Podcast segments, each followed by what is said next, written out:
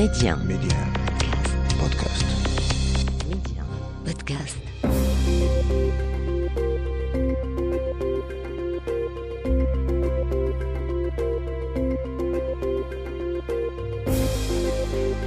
L'Afrique doit faire confiance à l'Afrique et le développement du continent passe par les Africains eux-mêmes avant tout. Voilà pourquoi je vous propose votre émission Coémergence, un rendez-vous qui vous aidera à mieux saisir les opportunités d'investissement et de business dans les économies africaines. Medi 1, Coémergence, Omar Baldé. Bonjour et bienvenue dans votre émission Coémergence cette semaine. Et actualité oblige, nous mettons le cap sur le Kenya, la principale économie de l'Afrique de l'Est, une économie dynamique et pleine d'opportunités que nous allons découvrir ensemble. Ce sera dans votre rubrique Destination Éco. Le gazoduc Nigeria-Maroc trace progressivement son chemin. La CDAO s'intéresse au dossier avec ses pays membres. C'est le cas également de la Mauritanie. Vous aurez les détails dans votre rubrique Les échos de la semaine. François Conradi est notre invité. Il est analyste économique depuis la métropole sud-africaine du Cap. Il nous présentera les économies d'Afrique australe et les opportunités d'investissement qui s'y présentent. Et puis, ne manquez pas notre Zoom Express, l'économiste Al-Kitenge Lubanda nous parlera des secteurs porteurs de l'économie africaine dans ce contexte de crise énergétique et économique. Tel est le menu de votre émission. Tout de suite, les détails. Les échos de la semaine. C'est un pas important qui vient d'être franchi dans la concrétisation du méga projet de gazoduc entre le Nigeria et le Maroc. C'est un mémorandum impliquant les sociétés d'hydrocarbures du Maroc, du Nigeria, mais aussi du Sénégal et de la Mauritanie qui vient le confirmer. Il fait suite à l'accord conclu précédemment entre la compagnie nigérienne de pétrole et la CDAO. Pour rappel, il est prévu que ce gazoduc fournisse environ 3 milliards de pieds cubes standards par jour de gaz tout le long de la côte ouest africaine jusqu'au Maroc. Direction la Côte d'Ivoire pour parler de l'entrée en service du terminal industriel polyvalent du port de San Pedro dans le sud-ouest du pays. Ce terminal est doté d'une capacité de 12 millions de tonnes par an. La réalisation de cet ouvrage d'un investissement de 130 milliards de francs CFA vient renforcer les activités du port de San Pedro, le deuxième du pays après celui d'Abidjan. À noter que ce port, qui possède déjà un terminal conventionnel, a enregistré un trafic de 6 millions de tonnes de marchandises en 2021. Et puis, notez que les assemblées annuelles 2023 de la Banque africaine de développement se tiendront en Égypte, plus précisément à Sharm el-Sheikh. Ce sera du 22 au 26 mai de l'année prochaine. Les assemblées annuelles qui constituent l'événement statutaire le plus important de la Banque continentale, sont l'occasion pour les conseils des gouverneurs et sa direction de passer en revue les activités de l'institution au cours de l'année écoulée. Zoom Express. L'économie africaine parvient-elle à résister aux chocs actuels? Surtout, ces chocs sont liés à la crise énergétique née de la guerre en Ukraine. Une chose est sûre, le taux de croissance ne devrait pas dépasser les 3,5%, à en croire les différentes prévisions économiques. Comment se porte donc l'économie africaine? Écoutons ensemble la réponse de l'économiste congolais El Kitenge Lubanda. L'économie africaine, bien entendu, se porte très mal. Elle est en train de découvrir son corps défendant qu'elle ne peut pas et elle ne pouvait pas être aussi extravertie qu'elle l'a été, ni maintenant, ni dans le passé, encore moins dans l'avenir. L'économie africaine découvre ses fragilités, découvre euh, son absence totale de, de résilience. Et j'espère beaucoup que c'est un moment d'apprentissage. Les deux chocs exogènes, à savoir Covid-19, mais également euh, cette guerre entre l'URSS, la Russie plutôt, et, et, et l'Ukraine, nous démontre de manière assez claire que notre dépendance de l'extérieur, y compris pour les choses de base, n'est pas acceptable. Il est donc important que l'économie africaine apprenne à avoir ce qu'on appelle une économie domestique à échelle continentale. Le secteur de prédilection, le secteur fondamental aujourd'hui qui tiendra à l'économie et qui tient à l'économie, c'est la nourriture. Il est important que l'Afrique apprenne à produire sa propre nourriture sur le continent et avoir ce qu'on appelle les cycles courts euh, et une dépendance plutôt limitée sur euh, le territoire continental. C'est très important.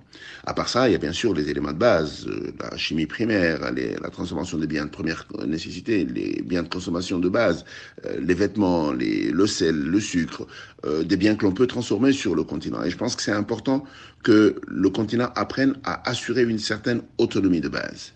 Il est clair que la conjoncture actuelle aggrave l'endettement du continent, un continent qui a plus que jamais besoin d'investissements, à commencer par la contribution des investisseurs africains. Justement, ces derniers peuvent-ils vraiment tirer profit de la conjoncture actuelle?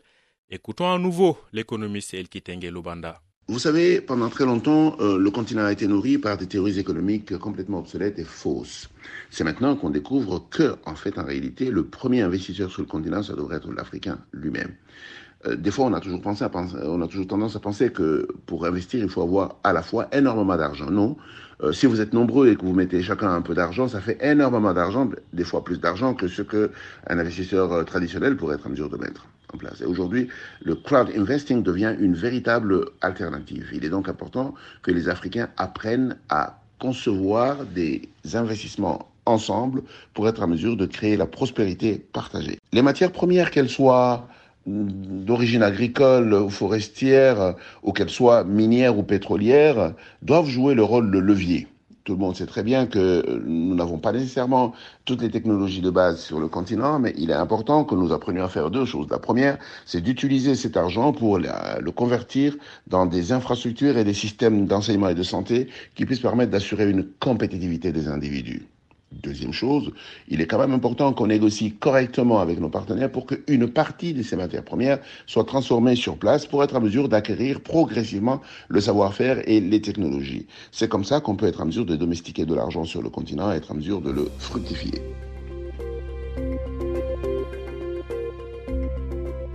Coémergence, l'invité. Il s'agit de François Conradi, économiste senior pour l'Oxford Economics Africa. Nous traversons tout le continent pour le rejoindre dans la métropole sud-africaine du Cap. Bienvenue à vous, François Conradi. Avec vous, nous allons nous intéresser aux économies d'Afrique australe et les opportunités d'investissement qui s'y présentent. Alors, euh, François Conradi, euh, ma première question est de savoir, hormis l'Afrique du Sud, qui est le poids lourd incontesté de cette sous-région, quels sont les autres pays à fort potentiel économique de cette sous-région australe du continent? Euh, L'Angola, bien plus petite, une économie de 130 milliards en PIB environ, très dépendante du pétrole.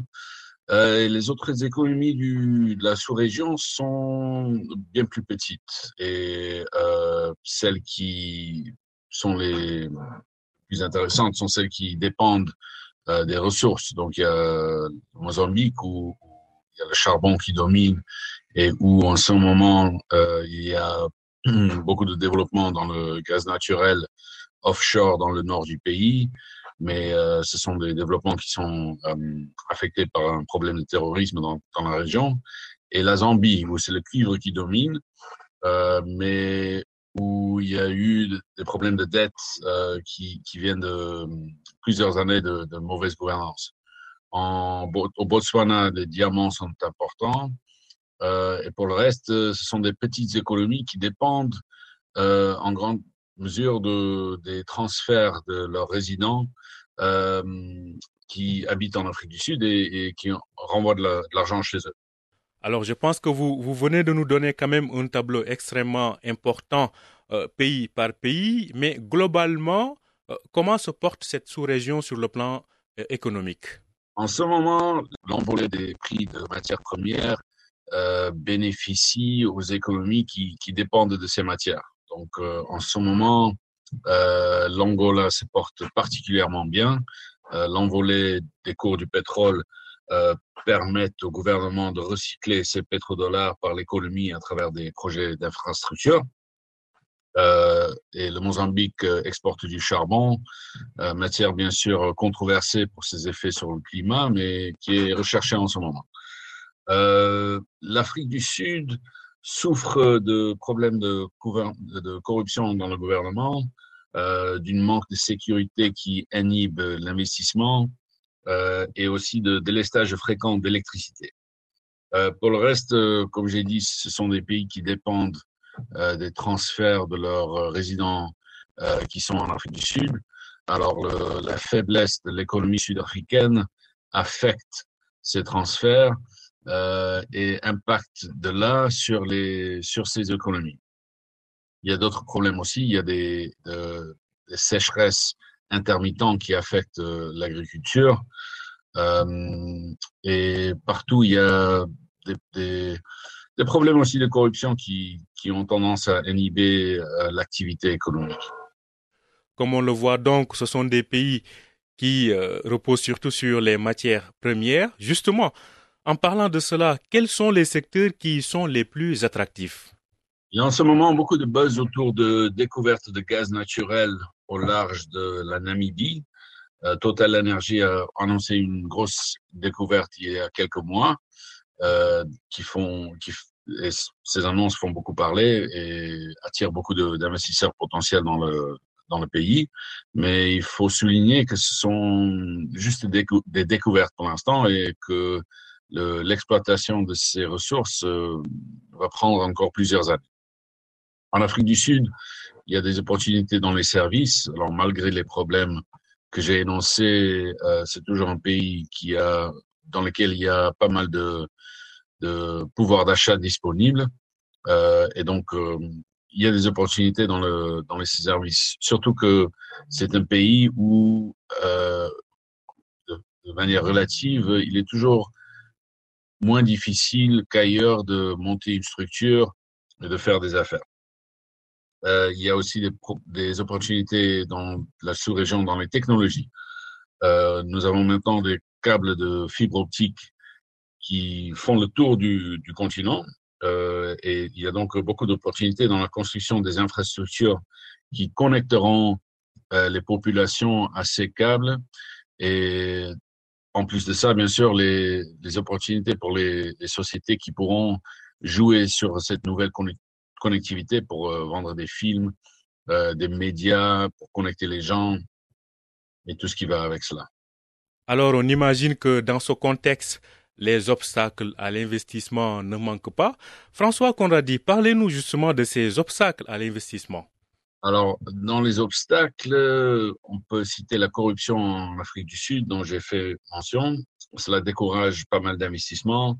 Euh, de même pour les problèmes d'électricité. Bien sûr, il est très délicat d'envisager de, un investissement en industrie dans un pays où on n'est pas sûr qu'il qu y aura de l'électricité tout le temps.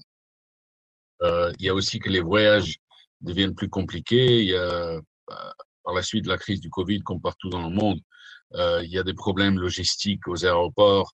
Euh, il y a des problèmes. Il n'est pas si facile que ça, ou moins facile qu'il ne devrait être d'obtenir un visa, même euh, malgré les, les, les, promesses que les gouvernements ont fait pour euh, faciliter le, les voyages pour les, pour les Africains dans le, sur le continent. Euh, cette même corruption est présente dans beaucoup d'autres pays. Et même lorsqu'il n'y en a pas, il y a une inefficacité du gouvernement. Euh, dans beaucoup de pays dans la région, il est très difficile de, de s'implanter, d'obtenir les permis nécessaires pour, euh, pour monter une structure, pour euh, parler au, obtenir de l'électricité, de l'eau et tout ça. Euh, ce n'est pas toujours facile. Après, il y a un manque d'infrastructures. Euh, nous avons toujours euh, structurellement les, infrastructures que nous avons héritées de l'époque coloniale qui servaient surtout à transporter les matières premières depuis les gisements jusqu'à la côte, jusqu'au port. Euh, donc, il y a toujours euh, pour les infrastructures qui pourraient servir à transporter des biens euh, entre centres de production et de consommation, ce n'est toujours pas ce qu'on devrait avoir. Et après, il y a la pauvreté. Y a un manque de pouvoir d'achat qui veut dire que il y a un manque de capacité des gens à acheter ce que chercheraient à, vendre les entreprises. Alors enfin, euh, François Conradi, aujourd'hui, quels liens économiques sont possibles entre ces pays et des économies comme le Maroc, par exemple? L'implantation de Sanlam au Maroc euh, suite à la fusion avec la Saham est un présage des choses à venir. Euh, je pense qu'on va voir de plus en plus de groupes de services et surtout de services financiers euh, sud-africains et marocains trouver des terrains d'entente et réfléchir à des stratégies de collaboration à l'échelle continentale. Alors, je pense que c'est dans les services que nous allons le plus rapidement voir les liens continuer à se tisser. Il y a aussi eu récemment euh, une annonce intéressante d'une collaboration entre l'OCP et Rainbow, euh, qui est une société minérale euh, sud-africaine. Euh, en termes de cette collaboration, l'OCP va encadrer des ingénieurs formés au Maroc pour aider Rainbow à extraire des terres rares euh, dans un gisement de phosphate en Afrique du Sud. Euh, ce qui est très intéressant, là où on voit une main-d'œuvre hautement spécialisée euh, marocaine euh, venir en aide au, à une société africaine pour un, un problème très, très particulier. Euh, je pense qu'on pourrait voir de plus en plus de ça, de, de, de des experts marocains euh, venir en aide aux sociétés africaines dans le euh, dans les, les, mines surtout, mais aussi possible, il est possible qu'on voit ça dans l'agriculture. Euh, en une époque où le, le, stress hydrique va devenir de plus en plus un, une, un problème vital pour les économies, de une collaboration sur le, la gestion des, des, ressources en eau. Merci François Conradi pour tous ces éclairages. Je rappelle que vous êtes économiste senior pour l'Oxford Economics. Africa, vous nous parliez depuis la ville du Cap en Afrique du Sud. Destination Éco.